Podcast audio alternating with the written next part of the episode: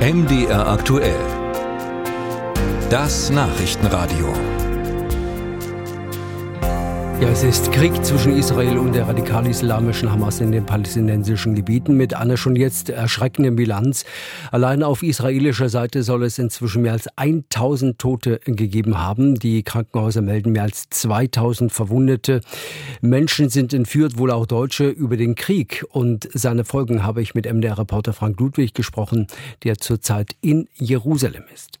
Frank, wie erleben Sie das Land im Moment? Das Land steht einfach seit, seit Samstag unter, unter Schock. Das ist eigentlich schwer zu beschreiben. Eine schwere, etwas Bleiernes liegt über dem Land.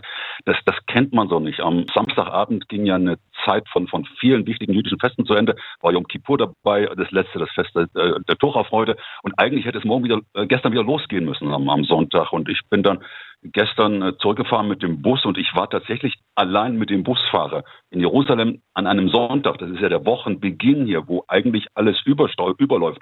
Geschäfte geschlossen, selbst die großen Märkte, kaum jemand zu sehen. Das Land ist immer noch dabei zu verarbeiten, was da passiert. Und das sind ja nicht nur diese schrecklichen Zahlen. Mhm, Sie haben auch viele private Kontakte. Was hören Sie denn aus den Familien? Das ist genau dieser Punkt, weil es halt so viele sind, ist ja heute eigentlich, jeder ist betroffen. Das ging los am, am, am Samstag, die, die Telefone, WhatsApp, die ganzen sozialen Netze, alle fragten, was ist, wo seid ihr?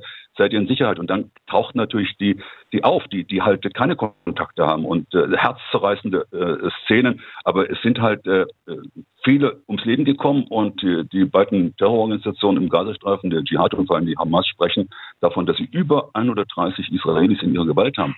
Und die Bilder, die man da schon teilweise gesehen hat, das sind kleine Kinder, das sind alte, äh, das sind Enkel und die Großeltern dazu teilweise. Das ist alles ganz furchtbar. Mhm. Angeblich bereitet die israelische Regierung einen Bodenangriff in den Gazastreifen vor in den nächsten 24 bis 48 Stunden, heißt es. Das will die Washington Post erfahren haben. Was heißt das für das Land?